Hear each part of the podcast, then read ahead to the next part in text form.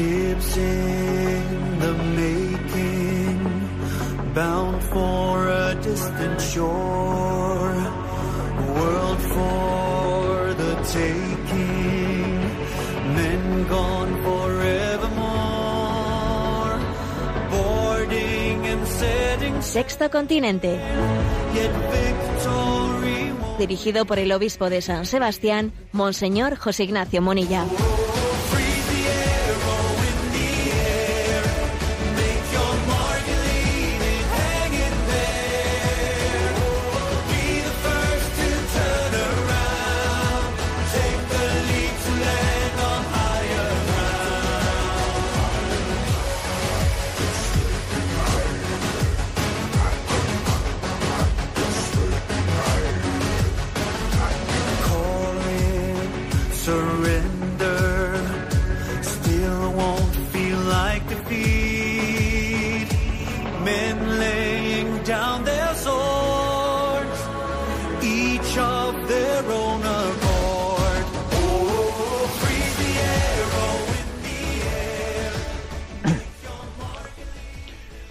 Cordial saludo a todos los oyentes de Radio María. Un día más, con la gracia del Señor, nos disponemos a realizar este programa llamado Sexto Continente, que lunes y viernes de 8 o 9 de la mañana, una hora menos en las Islas Canarias, realizamos en directo aquí en Radio María España. Hoy es 8 de marzo, Día Internacional de la Mujer, y es San Juan Pablo II el que en una carta escrita en el año 1988 con el título Mulieris Dignitatem, referida a la dignidad de la mujer, nos decía estas palabras que quiero dirigir a todos los oyentes de este programa, de una manera muy especial a todas las oyentes de este programa. Yo soy consciente de que la mayoría ¿eh? de estas, de los oyentes de este programa, son, sois mujeres más que los hombres. Es una realidad en la vida de la Iglesia que Dios os ha dado una sensibilidad especial, religiosa, espiritual, que en gran medida la fe de las familias se sostiene en esa columna, mm, en esa columna de la mujer, en esa columna de la madre, de la familia. Bueno, pues decía que San Juan Pablo II os decía, nos decía, se dirigía a la Iglesia en su conjunto y al mundo en su conjunto diciendo lo siguiente. La Iglesia, por consiguiente, da gracias por todas las mujeres y por cada una, por las madres, las hermanas, las esposas, por las mujeres consagradas a Dios en la virginidad, por las mujeres dedicadas a tantos y tantos seres humanos que esperan el amor gratuito de otra persona, por las mujeres que velan por el ser humano en la familia, la cual es el signo fundamental de la comunidad humana, por las mujeres que trabajan profesionalmente, mujeres cargadas a veces con una gran responsabilidad social, por las mujeres perfectas y por las mujeres débiles, por todas ellas, tal como salieron del corazón de Dios en toda la belleza y riqueza de su feminidad, tal como han sido abrazadas por su amor eterno, tal como junto con los hombres peregrinan en esta tierra, que es la patria de la familia humana, que a veces se transforma en un valle de lágrimas, tal como asumen juntamente con el hombre la responsabilidad común por el destino de la humanidad, en las necesidades de cada día y según aquel destino definitivo que los seres humanos tienen en, Dios mismo, en el seno de la Trinidad. La Iglesia expresa su agradecimiento por todas las manifestaciones del genio femenino aparecidas a lo largo de la historia, en medio de los pueblos y de las naciones. Da gracias por todos los carismas que el Espíritu Santo otorga a las mujeres en la historia del pueblo de Dios, por todas las victorias que, se debe a su fe, esperanza y caridad. Manifiesta su gratitud por todos los frutos de santidad femenina. La Iglesia pide al mismo tiempo que estas inestimables manifestaciones del Espíritu que con grande generosidad han sido dadas a las hijas de, la Jerusalén eterna sean reconocidas debidamente, valoradas, para que redunden en común beneficio de la Iglesia y de la humanidad, especialmente en nuestros días. al meditar sobre el misterio bíblico de la mujer, la Iglesia ora para que todas las mujeres se hallen de nuevo a sí mismas en este misterio y hallen su vocación suprema. Palabras de, ese santo, San Juan Pablo II, que tenía esa sensibilidad tan grande ¿no? para, para dar luz sobre los valores que estaban en, en juego. Ha habido en este día 8 de marzo quizás una, un signo profético, ¿no? de esos que también acontecen en el seno de nuestra Iglesia, y es que la Asociación Católica de Propagandistas, la ACDP, que decimos, ha tenido, ¿no? Pues yo diría que esa intuición eh, profética de poner en muchas marquesinas de las paradas de autobuses de las ciudades de España, poner una, un cartel con ese nombre de 8 de marzo, un cartel en morado, también con él queriendo hacer una llamada de atención, ¿no? al movimiento feminista y a quienes deforman y manipulan también ese movimiento y compartiendo con nosotros pues a quien en, sin duda alguna en toda la historia de la humanidad más ha dignificado la, a la mujer que es a María. Y entonces esa iniciativa de la CDP ha sido poner una Ave María una Ave María en las marquesinas en letras grandes en las marquesinas de, los, de las paradas de autobuses. Sí creo que ha sido una iniciativa bueno, pues yo, quería yo, la calificaría de luminosa y de incisiva, ¿no?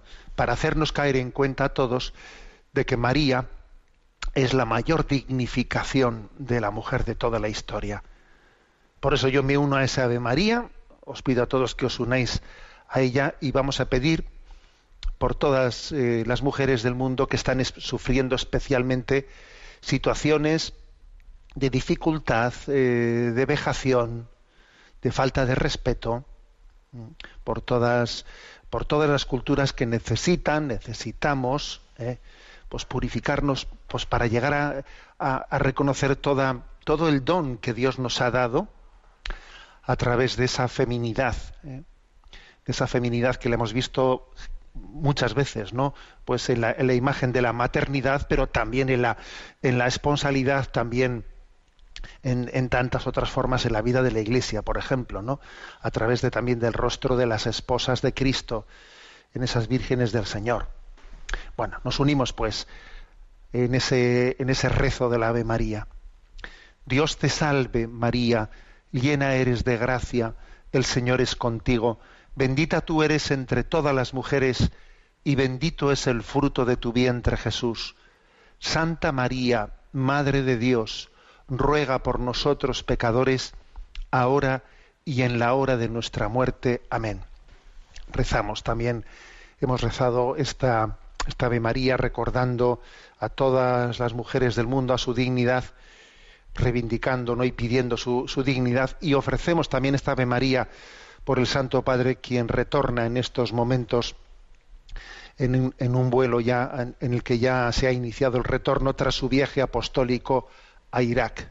Santa María, Madre de los cristianos de Medio Oriente, intercede por el Papa Francisco, que la semilla sembrada en este, en este viaje apostólico sea una semilla que revierta en el florecimiento de los cristianos en aquella cuna, en aquella cuna de la cristiandad, que revierta para que ellos puedan renacer de sus cenizas pedimos también este don especial. Sexto Continente es un programa que tiene interacción con los que sois usuarios en redes sociales, en Instagram y en Twitter, a través de la cuenta arroba obispo munilla, con los que sois usuarios de Facebook, a través de la página que lleva mi nombre personal, de José Ignacio Munilla.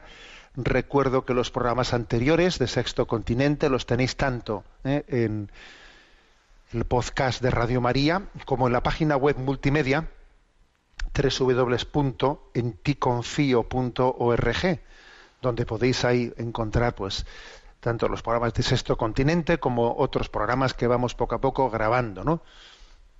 Como los domingos de, San José, que ya nos vamos acercando, ¿no? A la solemnidad de San José. Y bueno, pues este último domingo ha sido el domingo quinto de San José y en esa reflexión de los de los sexto, perdón, en esta en esa reflexión que se acerca a esos siete domingos es una preparación maravillosa en este año de San José. Bien, y qué primer tema así he elegido eh, para el programa de hoy. Quizás os va a llamar la atención, pero esto, esto que voy a compartir con vosotros ha nacido de bueno pues de una de una conversación que tuve recientemente, ¿no? Y me decía una persona, es que es que el mundo se divide se divide en dos tipos dos tipologías de personas, ¿no? Unas que son facilitadores y otras que son complicadores, ¿eh?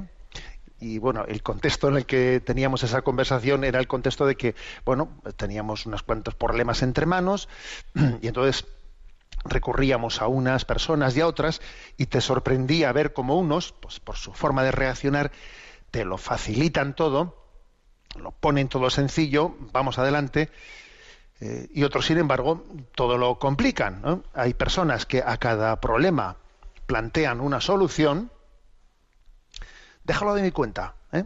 Y hay otros que a cada solución plantean un problema.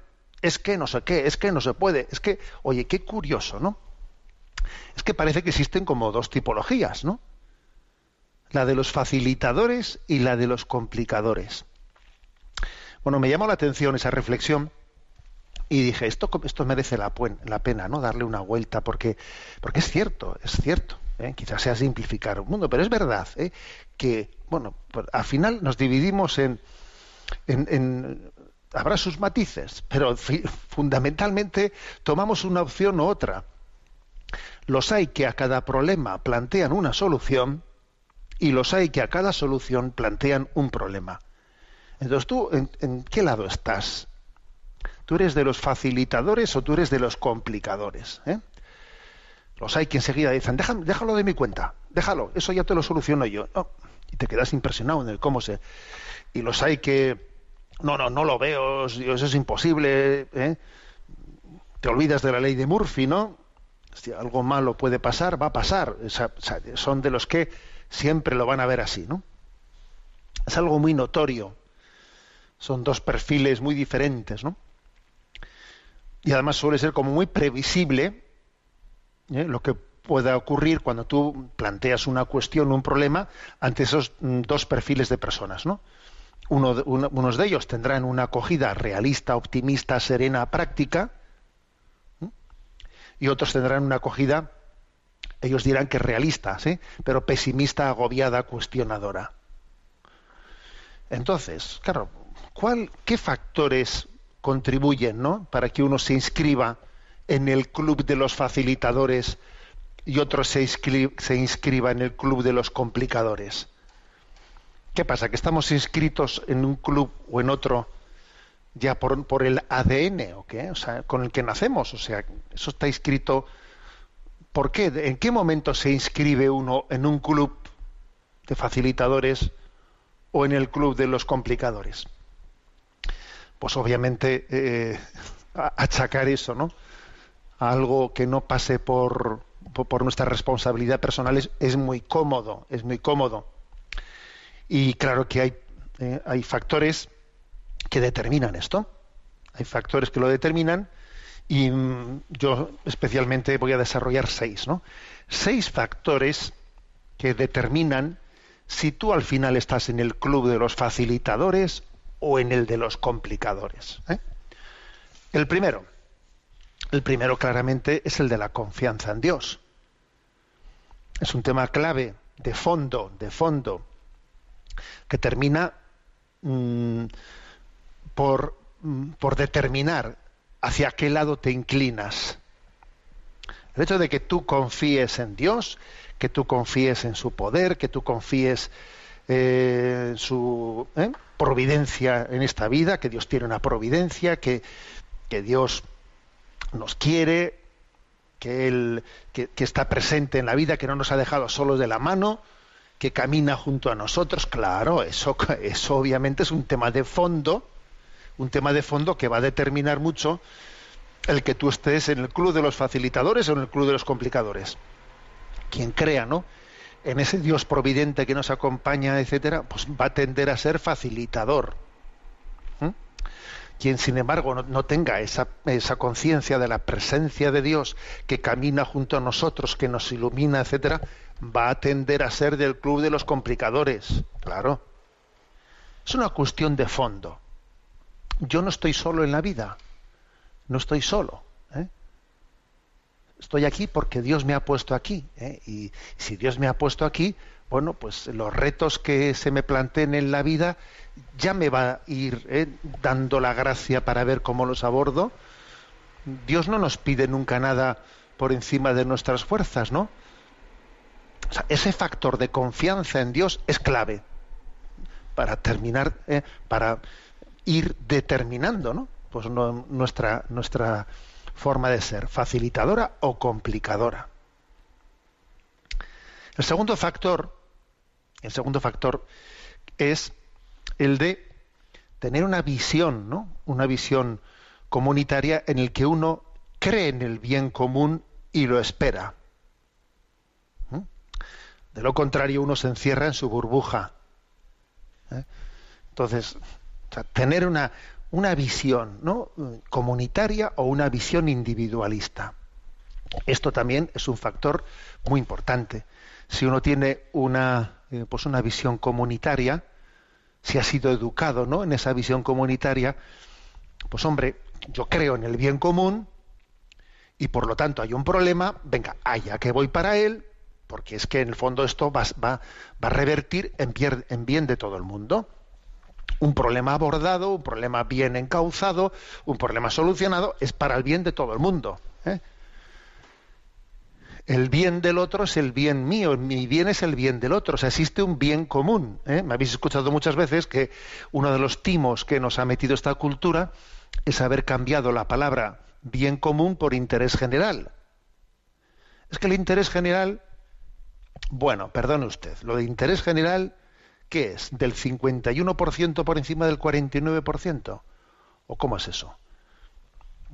No sé si sabéis eso que, que dice que en una ocasión estaban hablando del interés general y entonces Cantinflas preguntó, ¿el interés de cuál general? eh?". Entonces, bueno, a ver, lo del interés general es una expresión eh, que, no, que no conjuga con la tradición cristiana. Nosotros creemos en el bien común, es decir, que hay un bien que es bueno para todo el mundo, no solo para una mayoría, no, no. El, bien, si es bien y por lo tanto está sustentado en la verdad y en la justicia, es para todos. Lo que es bueno para ti es bueno para el otro, si es un, un bien verdadero de justicia. Y lo que es un bien para el otro es un bien para, para ti también, ¿no? Por eso quien cree en el bien común y lo espera y lo busca, pues claro, pues obviamente tiende a ser facilitador, no complicador. Ahora, quien vive, quien vive eh, aislado en su burbuja y yo mime conmigo y no te metas porque de si te, complicas la vida yo no quiero saber nada, y claro, ese tendrá a ser, tenderá a ser complicador, claro. Porque dimite de su vocación social. Tercer factor. Es un factor de, pues también muy importante, que es el de la confianza en el prójimo. La confianza en los demás. ¿eh? A veces tenemos una falsa, una falsa concepción de la confianza en Dios, ¿no? Yo es que solo me fío de Dios, yo no me fío de nadie más, ¿no? Mira, Jesús es el único que no falla. Todos los demás te fallan, ¿no? Yo solo confío en Dios. A mí mi fe me lleva a confiar en Dios y a, y a desconfiar de los demás. Pues no, señor, esa es una deformación, ¿eh? una deformación de un principio, de un principio religioso, que es el de la confianza en Dios. Una manipulación del concepto. ¿eh? Una manipulación que te lleva a algo que no tiene nada que ver. ¿eh?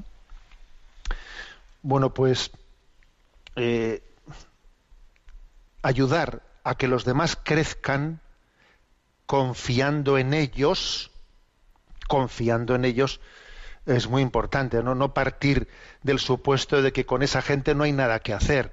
Si yo parto del supuesto de que, mira, con esta gente no hay nada que hacer, eh, pues entonces difícilmente yo voy a ser facilitador, seré un complicador. ¿eh? Seré un complicador porque, porque me, cuesta, obviamente, eh, confiar, confiar en ellos. A veces nos escudamos en la prudencia para optar por la, pues por no, no fiarte de los demás. Una cosa es eh, tener un juicio de prudencia que busque una seguridad y otra cosa es ser un segurola. ¿eh? Ser un segurola que lo que yo lo que no quiero es arriesgarme con nada. Y mira, cuando se ama a las personas hay que eh, supone un cierto riesgo con ellas, porque uno al confiar en los demás te arriesgas, claro que te arriesgas ya, pero, pero es que gracias a, ese riesgo que corro, eh, pues bueno, pues estoy también apostando porque las cosas eh, pues puedan crecer, puedan mejorar. ¿eh? Entonces, esto es un- una cuestión clave. La confianza, tercer factor, la confianza en el prójimo. Bastante determinante de que caigas en el club de los facilitadores o de los complicadores. El cuarto factor, el cuarto factor es el principio de la sencillez frente a la tendencia complicada. ¿eh? A ver, Dios es sencillo y la realidad es sencilla, que decía San Irineo. ¿eh? Dios es sencillo. El pecado es el que nos ha hecho complicados. Si Dios es sencillo, la realidad es sencilla. Entonces, si uno tiende a ser sencillo, eso le inclina hacia el club de los facilitadores. Si uno tiende a ser complicado, va al club contrario. Ya está, ¿eh? ya se está, lógicamente se está determinando. En la vida espiritual, cuanto más avanzamos y más nos acercamos a Dios, las cosas son más sencillas, se simplifican. ¿eh?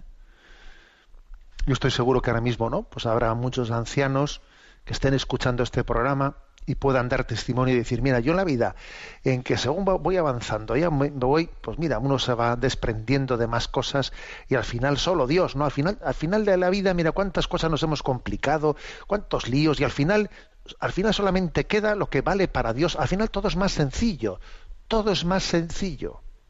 ¿Mm?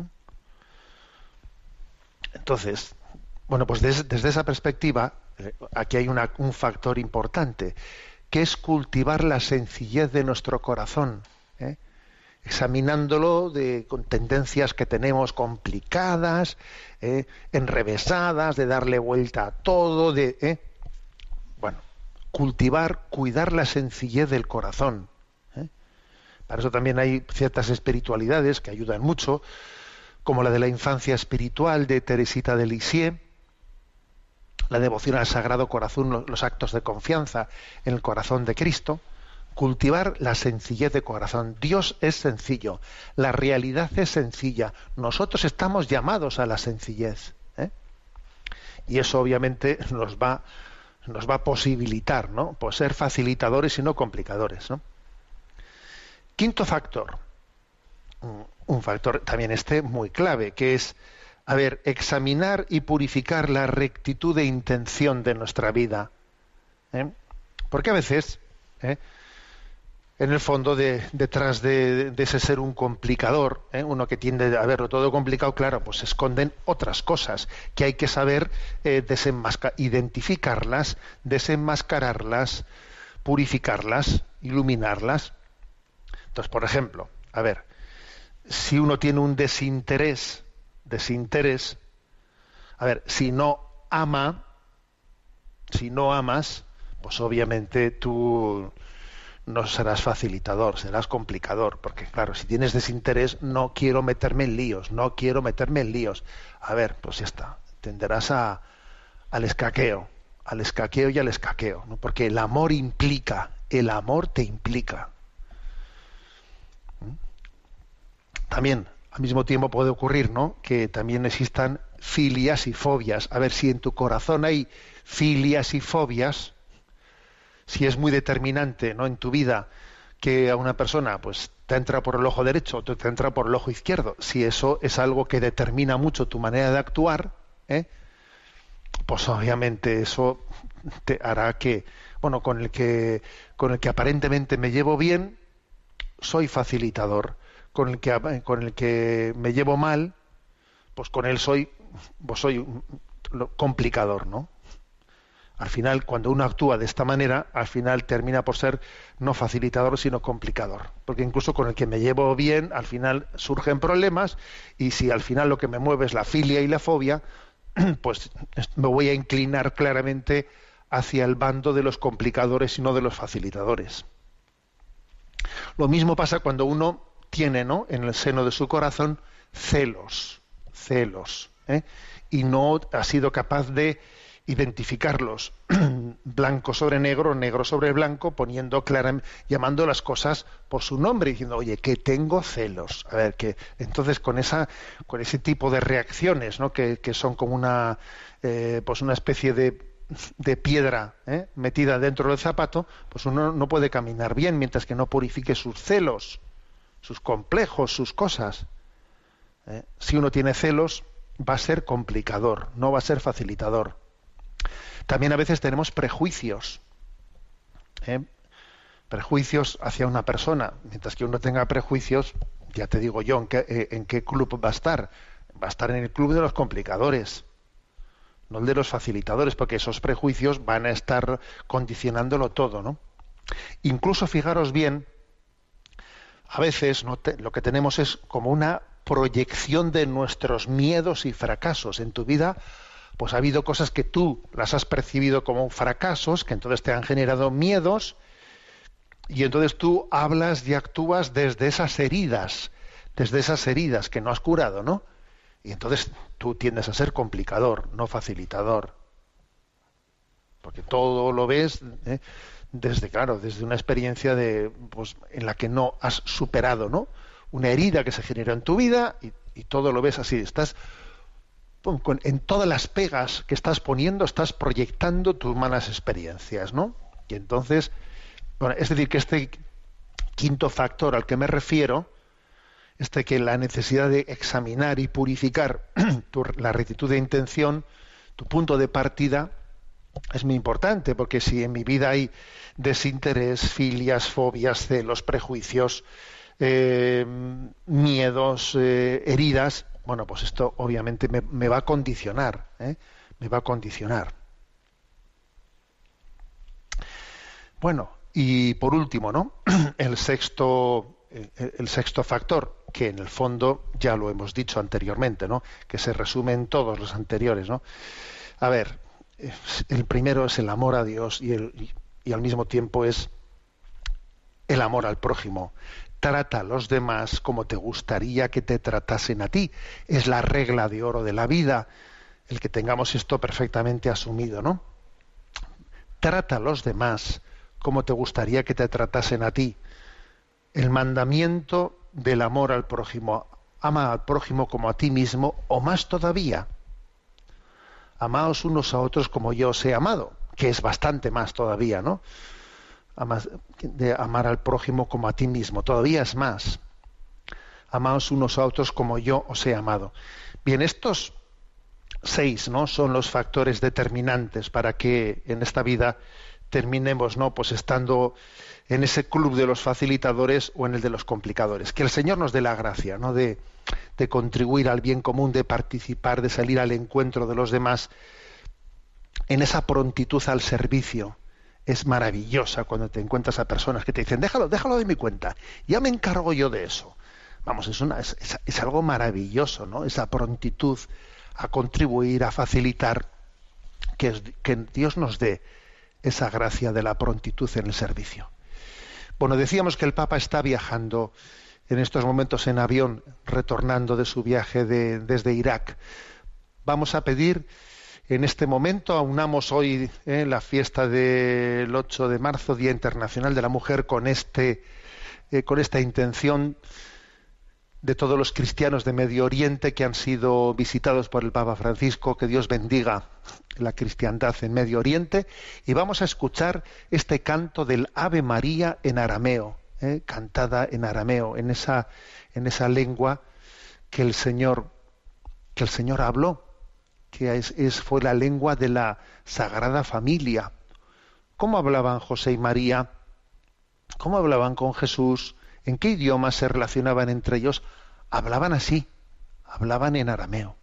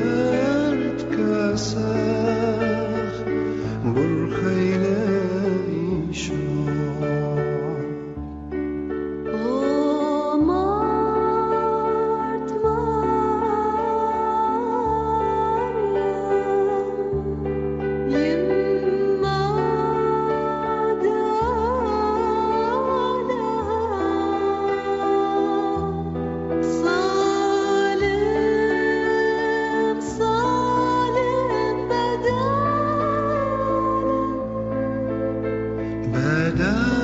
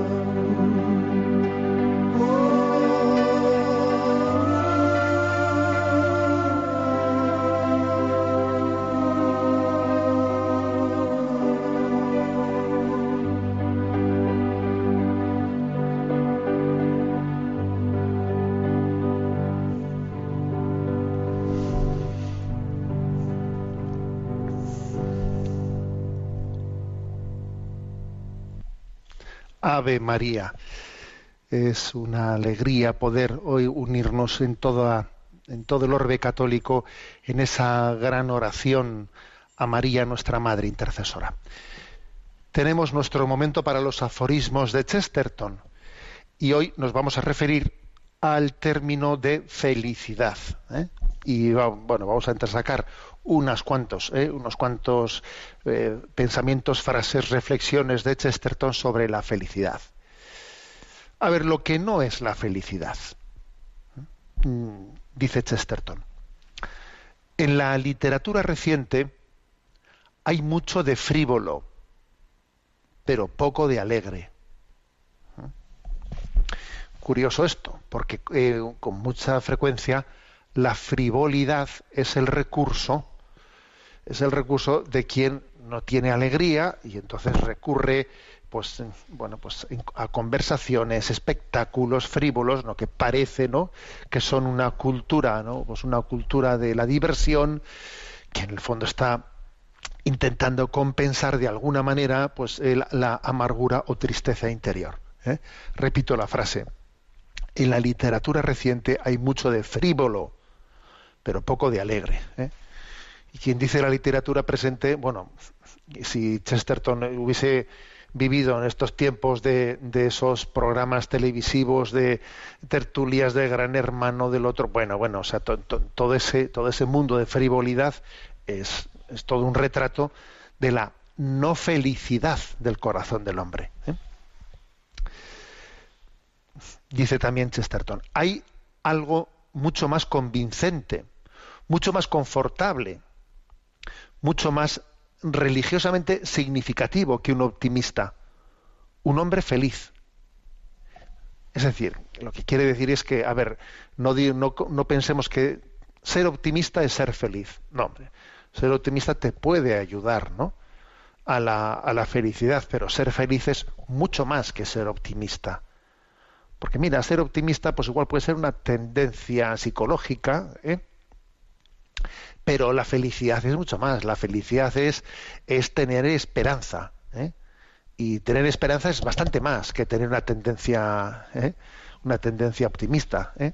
Es que, en el fondo, la felicidad supone haber abordado también el sentido de la vida. Y el optimismo, pues no, no llega tanto.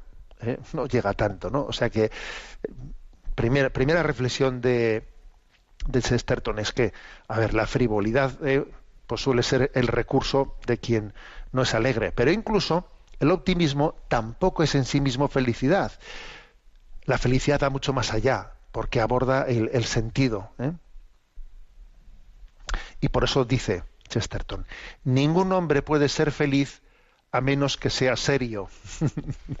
bueno, aquí obviamente la palabra serio ¿eh? se refiere a que no se tome en serio la vida. ¿Eh?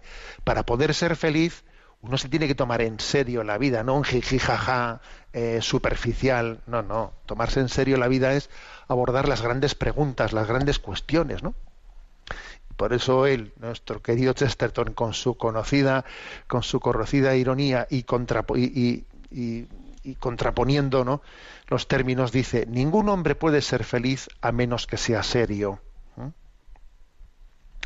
Bueno, dando un paso más, eh, vemos otros textos en los que Chesterton subraya que la felicidad tiene que ser en lo cotidiano, en lo cotidiano. No, te- estés esperando a que pase no sé qué. Ay, es que en tal fecha llega mi aniversario. Ay, es que tengo apuntado el calendario, ya falta menos para ese día. A ver, así no, eso, eso no pinta. La persona que, que vive así, esperando que llegue no sé qué días, etcétera, eso no pinta bien en su, en- no sé, pues en, en el panorama dice es una persona bien fundada en la felicidad. No. Dice Chesterton, hay que ser felices en los momentos tranquilos en que recordamos que estamos vivos, no los momentos ruidosos.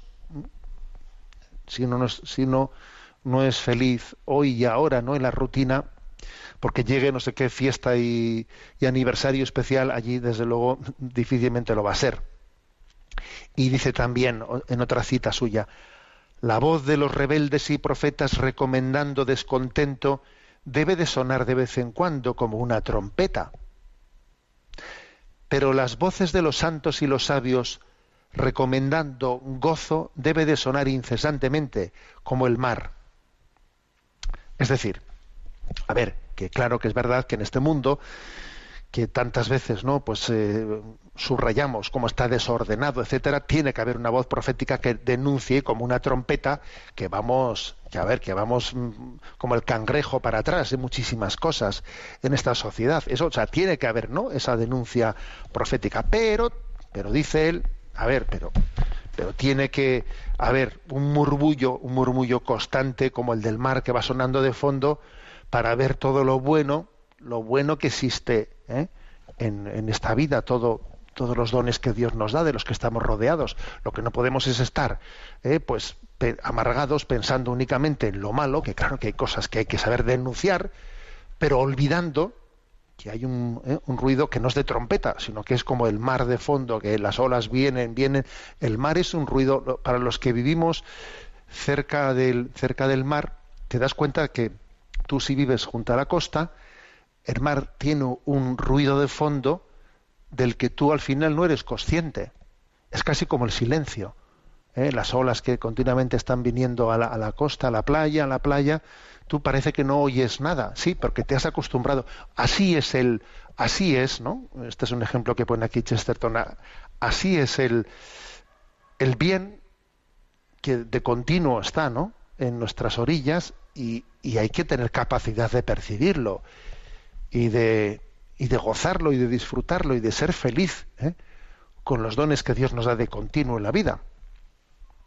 Bueno, dando un paso más, eh, Chesterton subraya que la felicidad supone conversión interior, que cada uno se convierta de su vida. ¿eh? La felicidad no es decir, a ver si cambio de escenario, a ver si... No, no, no, si no hace falta cambiar de escenario. Dice él, es más sabio considerar no por qué una cosa no es gozosa, sino por qué nosotros no gozamos con ella. A ver, es más sabio considerar, ¿ay esto por qué no es gozoso? No, no, ¿por qué yo no gozo con esto? A ver, porque en el fondo es poner la atención en ti, no en las cosas, no quejándote de ellas, no. Yo por qué en este momento no, no estoy gozando, porque interiormente no estoy en paz, porque interiormente eh, tengo problemas que me hacen verlo todo de una manera. A ver, fíjate en ti y mira a ver la piedra que tienes en el zapato, cómo la quitas para caminar sin, sin esa cojera, ¿no? O sea, la felicidad supone conversión interior. Repito su frase. Lo más sabio no es ponerte a pensar por qué una cosa no es gozosa, sino por qué tú no gozas de ella. ¿eh? Porque posiblemente la clave esté en ti. ¿eh? Y por último, él subraya que, claro, el sentido de la felicidad, ¿eh? de la felicidad, está muy ligado al sentido religioso de la vida, claro, pues porque en el fondo es, no se puede ser feliz si no se tiene una cosmovisión global ¿eh? del sentido de la vida. La- dice él, la religión puede ser definida por aproximación como lo que nos hace felices sobre las cosas que importan. Claro, es que al final uno tiene que decir, todo tiene un sentido, ¿no? Un sentido definitivo que es el lle- llevarnos a la salvación y al don de Dios. Es que al final la felicidad eh, te, te la da el saber que vas caminando, ¿no? Hacia una meta, hacia una meta y, que todo cuanto acontece en esta vida, pues tiene, tiene un destino, ¿eh? que no se desperdicia nada, nada en esta vida. La falta de sentido en esta vida es el obstáculo más grande que puede haber para la, para la felicidad. Bien, lo dejamos ahí y vamos, aunque sea de forma breve, a abordar el, el punto del DOCAT que nos toca. Estamos en el punto 236. ¿Cómo han de tratarse los seres humanos entre sí? Y responde, todos los seres humanos han de considerarse miembros de una misma comunidad y tolerar las diferencias entre individuos y pueblos, entendiendo este pluralismo como una riqueza. Esto es algo cada vez más importante en los tiempos de, la globalización, pues somos hombres en una única y sola familia, como escribe el Papa Juan XXIII. Con estas palabras, lo que se quiere decir es que nuestras relaciones se han vuelto igual de estrechas que la de los miembros de una familia. Valores como los de verdad, solidaridad y libertad, tan imprescindibles en nuestros días, se vuelven globalmente cada vez más importantes ante la creciente conexión de relaciones e interdependencias. Una buena convivencia es sólo imaginable, por tanto, si quedan excluidas de ella la violencia, la guerra y todas las formas de discriminación, de intimidación y de engaño. Por este motivo, la Iglesia pide que la globalización social y económica vayan de la mano de la globalización de la justicia. Jesucristo, que fue quien trajo la justicia fundamental a la tierra, nos compromete a obrar en, la en- nuestra acción de esta manera. Vamos a, yo diría, fijarnos en los aspectos aquí fundamentales. Que, a ver, hay, hay una cita, por cierto, interesante, una cita en este punto, de San Juan 23, de su encíclica Mater et Magistra, del año 1961, ¿eh? En la que se insiste en que todos somos miembros de una única familia, todo el género humano. ¿Mm? A veces, por cierto, ¿no? nos olvidamos de, de lo que es el patrimonio común del magisterio de la Iglesia. Y yo, por ejemplo, he escuchado cosas un tanto sorprendentes a propósito de la encíclica Fratelli Tutti del Papa Francisco, como diciendo que, a ver, como que eh, la Iglesia había por primera vez no dicho, hablado de la, de la fraternidad de todo, ¿eh? de todo el mundo, cuando, cuando eso sería un principio que no sería un principio cristiano. Pero hombre, por Dios, pero, pero ¿de dónde sale eso? no? ¿Eh? En esta encíclica Mater Magistra, pues dice, ¿no? Como todos somos miembros de una única familia. Obviamente estamos hablando de, esa familia que que, que es creatural, o sea, que, fue creada por Dios, ¿no? Que nacimos todos de Adán y Eva. Otra cosa es que luego estemos llamados, de- después de la herida que el pecado eh, ha infligido en esa unidad de la familia, a que sea, a que formemos parte de esa otra familia, que es la Iglesia, que está llamada a restaurar ¿no? la unidad del género humano. Bien, pero esto, primer, en primer lugar, subrayémoslo, ¿no? Entonces, con respecto a, desde esta perspectiva, ¿qué pensamos del pluralismo? A ver, pues lo que pensamos del pluralismo es algo doble. Por una parte, es una riqueza, ¿sí? En el pluralismo hay una riqueza. ¿eh? Pero también en el pluralismo hay un reto hacia la unidad. Porque, bueno, pues hay muchas cosas en las que somos diferentes, que son dones de Dios. Y es una gran riqueza, y otras cosas en las que somos diferentes, que es el pecado el que nos ha dividido. Entonces, cuando nuestras diferencias han sido generadas por el pecado, obviamente el pluralismo pues eh, tendrá que ir poco a poco camino hacia una comunión y una unidad. Pero en los, en los dones que Dios nos ha dado, ¿no? Siendo diversos entre nosotros, pues es una riqueza que tenemos que cuidar las tradiciones diferentes y las culturas diferentes, ¿no? Hay que cuidar la- la- las riquezas, ¿no? La riqueza de nuestra diversidad. Luego el pluralismo en sí hay que distinguir ¿eh? en qué medida es una riqueza y en qué medida también es esa mm, diversidad y esas di- diferencias ¿eh? son fruto del pecado que nos ha dividido y hay un reto hacia la unidad. Dice este punto de, del DOCAT que los valores fundamentales ¿no? en torno a los cuales tenemos que construir esa, esa, la convivencia de esa gran familia son, eh, aquí habla de tres, verdad, solidaridad y libertad. ¿eh? Verdad, solidaridad y libertad. Y fijaros que dice los tres, ¿eh? porque a mí me parece que es una tríada muy, muy clave, ¿eh? una tríada muy básica. A mí me, ¿eh? me suena un poco esto como la Santísima Trinidad. ¿eh? la verdad del Padre, la solidaridad del Hijo y la libertad del don del Espíritu Santo. Bueno, es una e- evocación ¿eh? de tres aspectos básicos, ¿no? Verdad, solidaridad y libertad. La verdad es clave porque eh, estamos hablando de una de unirnos en la en la justicia, unirnos en la justicia, no solo en la justicia, sino en una solidaridad nacida en el amor y de una libertad, ¿no?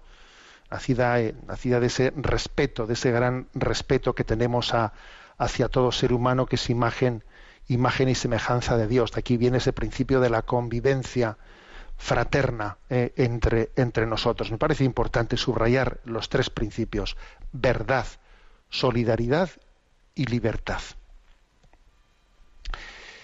Bien, pues dejamos aquí este, este comentario del DOCAT y tenemos, aunque sea pues un, breve momento para la, para la participación de los oyentes. Sabéis que hay un correo electrónico que es sextocontinente arroba radiomaria.es, sextocontinente arroba en el que podéis hacer llegar vuestras preguntas, participaciones y a Yolanda que le tenemos en la emisora le vamos a pedir que nos las presente. Adelante, buenos días. Buenos días, monseñor. Adelante.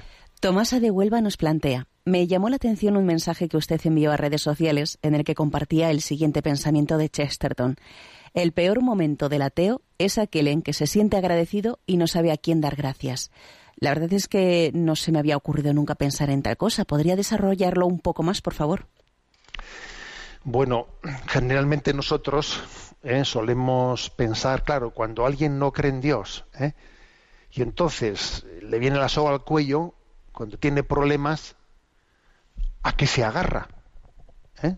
Eso suele ser lo que generalmente solemos pensar, ¿no? O sea que eh, por eso a veces se suele decir, ¿no? Que en la guerra no hay ateos, en las trincheras no hay ateos, ¿no? Eh, pues ¿por qué? Porque en, eh, el momento de la máxima prueba, pues el, hombre levanta su mirada, eh, pues eso.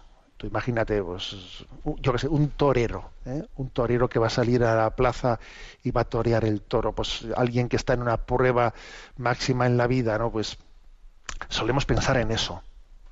Ojo, pues es que un ateo, en el momento así, digamos, más mm, difícil de la vida, ¿no? Cuando cuando al creyente le, brota no el, el clamar a Dios y el, o sea, él como solemos pensar en eso. Bien, pero, pero pocas veces pensamos en esta otra reflexión.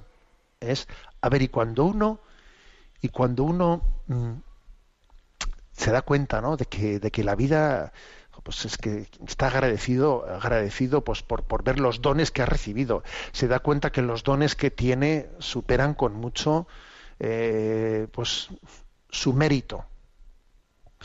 He sido amado de esta manera. Mira qué familia tengo, mira qué hijos, mira que yo qué sé, ¿no? O sea, cuántos dones, cuando uno ve la maravilla de la vida y cuando ve los dones de Dios, entonces siente la necesidad de ser agradecido y dice, ¿y a quién le doy yo gracias? ¿A quién le doy gracias, no? Y la verdad es que eh, en ese momento, dice Chesterton, ese es el momento más duro para el ateo. Momento más duro. Porque el ateo, en el momento duro, de o el momento en el que las cosas están complicadas, pues dice, no, yo aquí no tengo que agarrarme a nadie, tengo que ser valiente, tengo que ser yo mismo, ¿no? Y, se agarra un poco a su soberbia, ¿no? Pero claro, en el momento en el que se da cuenta de que la vida es un don, es un regalo, y que, y, que lo lógico es ser agradecido, digo, ¿y yo a quién, a quién le agradezco? Le agradezco a la vida, le agradezco, pero ¿quién? ¿La vida? ¿Qué, qué señora es esa? Porque el agradecimiento es a un ser personal, no es a un concepto. Yo no le agradezco a un concepto, no le agradezco a una energía, no, le agradezco. El agradecimiento supone un tú a tú, ¿eh? Supone un tú a tú. ¿A quién se lo agradezco? Y entonces, curioso, ¿no? Curioso, pues que en ese momento, ¿eh? pues brota, brota esa especie de necesidad de descubrir el rostro de Dios más que nunca, ¿no? Para decir, a ver, es que, es que est- estos bienes vienen de, un corazón que ama. Y el hombre está llamado, ¿no? A, agradecer y a reconocer los dones de Dios. Posiblemente este pueda ser un camino ¿eh? para muchos, ¿no? Para muchas personas que tienen dificultad en creer todavía más, más directo, más cierto que el de clamar a Dios en el momento de la prueba. Fijémonos bien. ¿eh?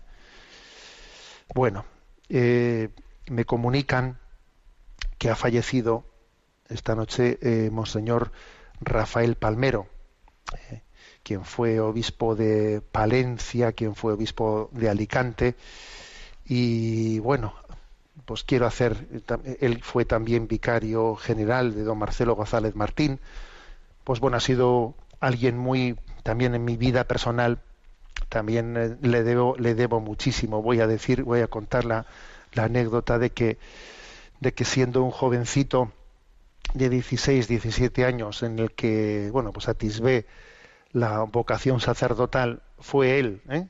fue él el que me, el que me dijo, a ver, coge papel y, y- y boli y apunta qué cosas tienes que llevar al seminario. ¿eh? Venga, sábanas, no sé qué, no sé cuántos, y, fue él el que me dictó, eh, el que me dictó el listado de, de lo que tenía que hacer, ¿no? Pues para poder ser seminarista. Bueno, un pastor conforme al corazón de Jesús, un enamorado del corazón de Jesús. Le vamos a encomendar especialmente. Yo tengo ahora la Santa Misa a las nueve de la mañana y la ofrezco por su eterno descanso. Dale, Señor, el descanso eterno y brille para él la luz eterna, su alma y las almas de todos los fieles difuntos, por la misericordia de Dios descansen en paz. La bendición de Dios Todopoderoso, Padre, Hijo y Espíritu Santo descienda sobre vosotros. Alabado sea Jesucristo.